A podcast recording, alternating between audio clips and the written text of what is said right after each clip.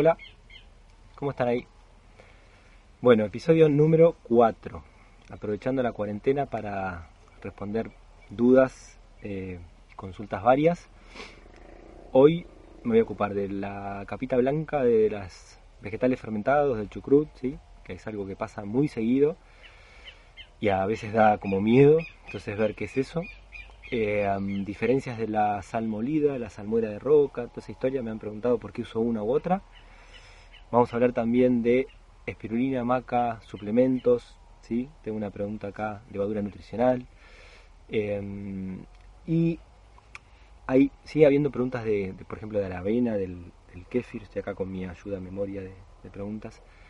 Em, para los que están sumando a Alimento y Conciencia, que por ahí no me conocen hace tanto, digamos, está la página alimentoyconciencia.com con muchísima información. Lo digo porque me están haciendo preguntas de kéfir, de cómo hacer kéfir o de la a veces me sale gelatinoso o la capita blanca de arriba o cómo guardo los nódulos, etcétera. Está todo respondido en la página eso. Busquen el post eh, cómo hacer kefir de agua, busquen el post despejando dudas y léanse los comentarios, ¿no? Entre eh, todos esos comentarios respondidos hay muchísima información.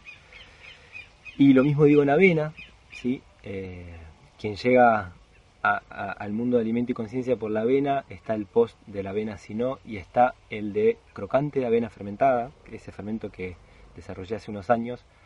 Em, y entre esos dos posts y todas las respuestas que hay, hay mucha información. Algo que voy a terminar de, aclarar ahora es la pregunta recurrente es por qué no uso la avena instantánea, ¿sí? o qué hay con la avena instantánea. Em, que hay, hay un mundo desconocido, eso hay. O sea, no sabemos si está llena de agrotóxicos, no sabemos realmente qué es esa precaución que se le hizo, ¿sí? o sea, no está claro si se remojan los granos, si cuánto se cuecen, a qué temperatura, ¿no? cómo se hace eso. Y lo cierto es que muchas personas que la comen le cae pésimo. ¿sí? Entonces, frente a esa realidad y a la otra, que acá, por ejemplo, en Argentina tenemos avena arrollada orgánica, agroecológica, que el arrollado, el prensado se hace en frío, eso nos permite hacer un excelente remojo y fermentación y lograr un producto que se digiere súper bien. Así que por eso no uso avena instantánea. Em, bueno, voy a arrancar con la de los suplementos. Han preguntado. Em, es Luciana. A ver si encuentro la, la pregunta. Dice Luciana Julieta, ¿dónde está? Acá. Estoy tomando maca todas las mañanas, está bien también. Eh, empecé a agregarle a las comidas espirulina, levadura nutricional. Bueno, eh, mi respuesta va a ser una repregunta. O sea, ¿para qué estás tomando esto? Me lo preguntaron varios esta vez, ¿sí? Entonces tengan claro si lo van a, consumir estos alimentos, suplementos, ¿para qué lo hacen? Eh, porque tampoco es cuestión de tomar cosas porque sí, eh, por ejemplo, con la espirulina hay un post mío que se llama Las eh, habladurías del mundo, donde muestro un poco esto de a la espirulina se la conoce como un alimento con un porcentaje alto de proteínas. ¿sí? Pero eso no quiere decir que el aporte real de proteínas sea mucho, porque se comen cantidades chiquitas de espirulina. Entonces la incidencia que eso tiene en mi alimentación es muy poca. Fíjense en ese post que está explicado esto. Entonces digo, yo tengo que tener claro para qué voy a usar ese alimento o cuál sería mi objetivo. Por ejemplo, la espirulina puede ser un buen aporte de hierro o de oligoelementos o de ácidos grasos. ¿sí? Eh, con la levadura nutricional hay un post que lo pueden leer que es levadura de cerveza o levadura nutricional. Ahí hay mucha información. Y después, por otro lado, eh, tengan en cuenta las calidades de todas estas cosas. A mí me ha tocado durante muchos años de mi vida elaborar y comercializar alimentos orgánicos y agroecológicos y permanentemente había que estarle encima a las calidades de las cosas. Eh, la espirulina en una época venía de China y había estudios que mostraban que podía tener metales pesados. La maca en una época venía mezclada con harina de soja. ¿sí? Entonces, eh, si deciden por alguna razón incluir alguno de estos suplementos en su alimentación, mi sugerencia sería que tengan claro para qué los van a tomar y que se ocupen de la calidad. sino mejor poner todo este esfuerzo y todo este dinero, porque son alimentos que tienen un valor alto, en buscar una, alimentación equilibrada, con buena calidad de materia prima, eh, de alimentos agroecológicos y demás. Bien, eh, en relación a, mm, a la salmuera y la sal molida, quería encontrar la pregunta, si es de Alejandra, que dice, ¿por qué en algunas recetas utilizas salmuera, eh, cuál es la función, en qué se diferencia de usar la sal fina y cómo son las medidas para prepararla. Bueno, Alejandra, las medidas para prepararla están en mi blog. Hay un post que se llama em, Cómo hacer la salmuera de sal rosada. Búsquenlo. Lo que quiero aclarar es que esa salmuera, ¿sí? que es la que está haciendo mención Alejandra, es la que hago con cristales o piedras de sal, andina, sal del Himalaya, sal en roca, lo que sea que no es la salmuera que uso cuando hago fermentos, ¿sí? La salmuera eh, para hacer un, no sé, vegetales fermentados, la hago a partir de sal molida con concentraciones específicas según lo que quiera lograr, Son dos cosas distintas. Esta salmuera que dice Alejandra es la que a veces uso en reemplazo de la sal molida cuando quiero salar una comida. ¿Y por qué lo hago? Bueno, número uno, porque es práctica. La salmuera, por ejemplo, yo encuentro que para salar ensaladas o para salar un, un wok, un rehogado de verduras, está genial. ¿sí? Por otro lado, porque yo tengo la garantía 100% de que es una sal integral. ¿sí? Compro los cristales, los disuelvo en agua, no hay posibilidad de adulteración alguna. Y esto, sí, que digo, eh, lo digo porque acá en este país, hace poquito salió eh, un informe de la ANMAT que retiró del mercado una sal rosada que estaba adulterada, creo, ¿sí? O sea, la adulteración siempre está ahí presente. Y por otro lado, el Código Alimentario Argentino, en este aspecto de las sales, viene bastante eh, retrasado, ¿sí? O sea, digo, eh, acá por ley la sal tiene que estar refinada y aditivada. Entonces, una sal como la sal marina, que en origen es una sal excelente. Una extracción de sal de mar, para comercializarse en Argentina hay que refinarla, aditivarla, meterle yodo, etcétera, etcétera. Y ya deja de ser por lo menos una sal que yo recomiende.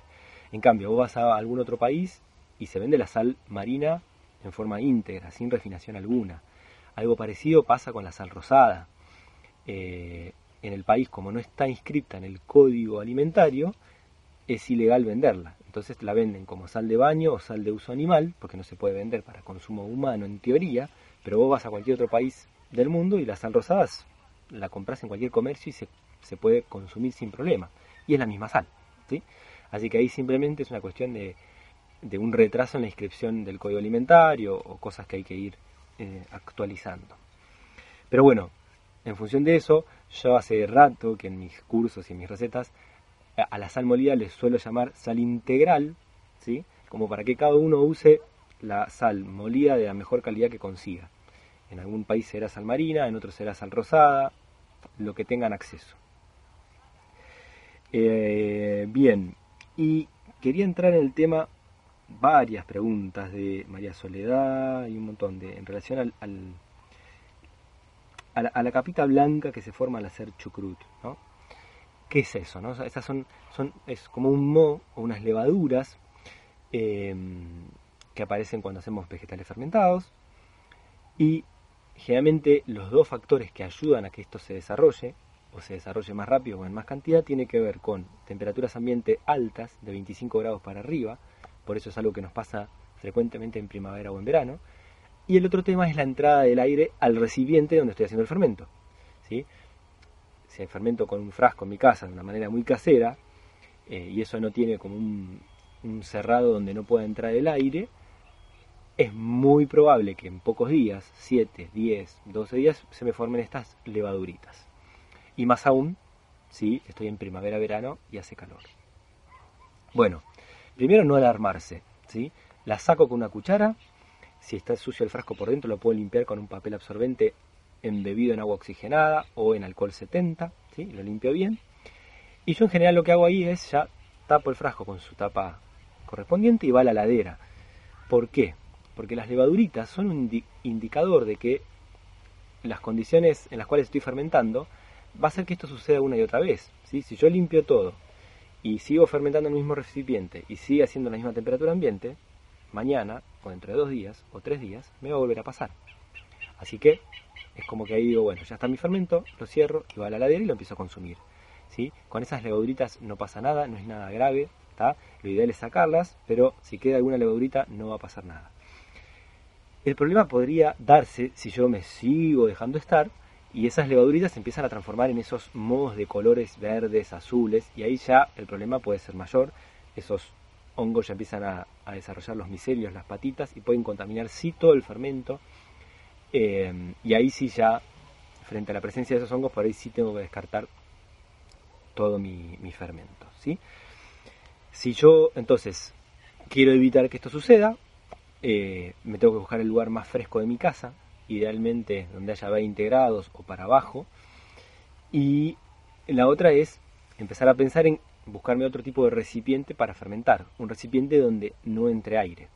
Pero como los primeros dos o tres días de fermentación el fermento produce gas y ese gas tiene que salir, lo que se suele usar eh, en fermentación son o frascos con una tapa que tiene la válvula de airlock, ¿sí? que se llena con agua o con alcohol 70, que permite que salga el gas y que no entre aire, busquen en internet que las van a encontrar fácilmente.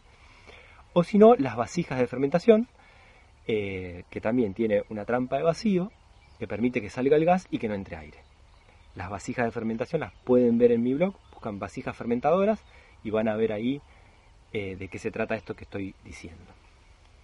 Eh, bien, aclarado, quien quiera, está ahí, quiere empezar a fermentar, tienen en mi blog el post de cómo hacer chucrut, ¿sí? búsquenlo con un video y tienen el de eh, mi variación del kimchi, que es otra técnica. Y quien quiera seguir adelante aprendiendo y profundizando, hay un curso online donde tenemos más de 20 recetas y fermentamos con distintas técnicas todo tipo de, vegetales. ¿sí? Así que ahí en el curso se pueden sacar todo tipo de dudas más allá de estas, de las levaduritas, eh, levaduritas de cam o mos que aparecen ahí arriba. Bien, eh, vamos a cerrar acá nuestro episodio número 4 y nada, seguimos en 10-15 días. Mi intención es volver a grabar el, próximo episodio tratando de responder a, todas las inquietudes que van llegando y a las propuestas de temas que está buenísimo. Sepan que estoy leyendo todo, ¿sí? por ahí no llego a responder acá o trato de agrupar las inquietudes en 3-4 temas y responderlos otras inquietudes formarán parte de algún artículo. Hay muchas, me están preguntando mucho por el tema de la trofología y las compatibilidades de alimentos, cosas que yo estudié y hice durante años y que hoy tengo otro punto de vista, ¿sí? Eh, así que en breve o será a través de un video o de un artículo voy a ver cómo es la mejor forma de dar mi punto de vista al respecto. Bueno, hasta la próxima, muchas gracias.